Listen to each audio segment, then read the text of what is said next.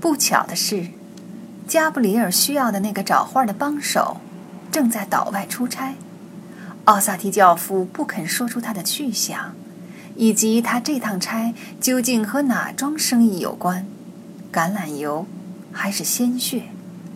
他只告诉加布里尔，那个人将在两天后最晚三点的时候返回。他给了加布里尔一支意大利坦弗格里奥手枪。还有，在等候期间，他给加布里尔提供的地处下一个山谷的别墅的钥匙。对那套别墅，加布里尔格外熟悉。上一次他和恰拉执行完任务以后，就曾在别墅里住过，也就是在他那日光斑驳的阳台上。加布里尔获悉，恰拉怀上了他的孩子。唯一的麻烦是。要想到别墅去，就必须穿过三棵古老的橄榄树，而在树的前方，卡萨比安卡先生那只老态龙钟的金黄色山羊日夜守候，不断挑衅那些胆敢进犯他领土的路人。在绝大多数路人面前，这只老山羊已经是个气焰嚣张的狠角色了，而对于加布里尔。他就更是怀着一种不共戴天的夙愿，而加布里尔也不示弱。一旦在三棵橄榄树前狭路相逢，两者就会卷入一场充满相互威胁和谩骂的恶斗。午餐结束的时候，奥萨提教父答应加布里尔，将代表后者和卡萨比安卡先生就山羊一事进行协商。可能，卡萨比安卡先生可以同老山羊讲讲道理，让他别对你那么不友好。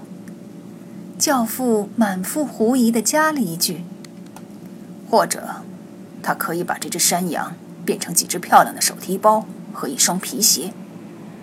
这样的坏主意你可打不得。”教父提醒加布里尔说。你要是动了那老山羊头上的一根毫毛，就会掀起一场永无止境的世仇之争。要是那只羊就这么无缘无故的从人间蒸发了呢？地中海灌木没长眼睛，教父警告说。可是他无所不见。说罢，教父把加布里尔送到楼下。一直目送着后者坐进车里，加布里尔顺着岛上的公路一直向前开，直到公路终结，变成了土路。他又继续沿着土路开了一会儿，然后来到那个急转弯的路口。他向左紧打方向盘，一眼看到卡萨比安卡先生的那只老山羊，它被拴在三棵老橄榄树中的一棵树上。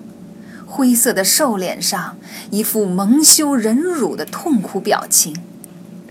加布里尔降下车窗，用意大利语向老山羊抛去一连串恶狠狠的诅咒。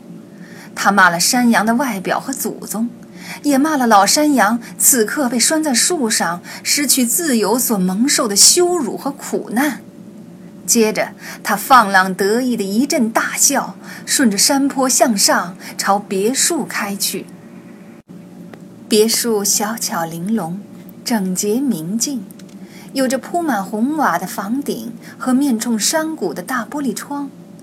加布里尔一进门就马上意识到，自从他和恰拉上回住过之后，这套别墅就一直空着。因为他一眼瞥见自己的速写本儿还躺在客厅的咖啡桌上，而且打开冰箱，奥萨提教父出差在外的中欧部销售总监送给自己的一瓶夏布利酒，还原封未动地存放在里面。食品储藏柜的架子上空无一物。加布里尔打开落地玻璃门，午后的习习微风拂面而来。他在阳台的休闲椅上坐下，开始仔细地研究起将军的卡拉瓦乔文件来。一直到阳台上冷得不能再久坐，他才站起来回到室内。那时四点才过几分，太太阳缓缓落到山谷的边缘，好像在那里稍作休憩。他很快洗了个澡，换上干净的衣服，赶在店铺关门之前，开车到村庄里去购物。村庄躲在科西嘉岛一个孤零零的角落里。自罗马帝国沦陷的苦难岁月以来，这里曾经一直是一座小城镇。无情的汪达尔人把海岸线洗劫一空。逼得岛上的原住民不得不逃进山里求生。一条曲折迂回的古老街道，经过无数村舍、农庄和公寓楼房，直通到山村的制高点——一个平坦宽阔的广场上。大大小小、参差不齐的店铺和饭馆占据了广场的三面。剩下的一面则矗立着小村庄的老教堂。加布里尔找到了一个停车位，把车停好，在去市场之前，决定先喝杯咖啡提提神。他走进一家小咖啡馆，挑了一张桌子，坐在那里，能观看到科西嘉男人在街灯照耀下的广场上玩滚球游戏。一个小伙子认出加布里尔是奥萨提教父的朋友，很热情地邀请他来一起玩滚球。加布里尔装出肩膀酸疼的样子，用法语对他们说：“他更愿意继续旁观。他没提买东西的事儿，在科西家，购物还都是由女人来操持。”此时，教堂的钟声响起。宣告五点钟的来临。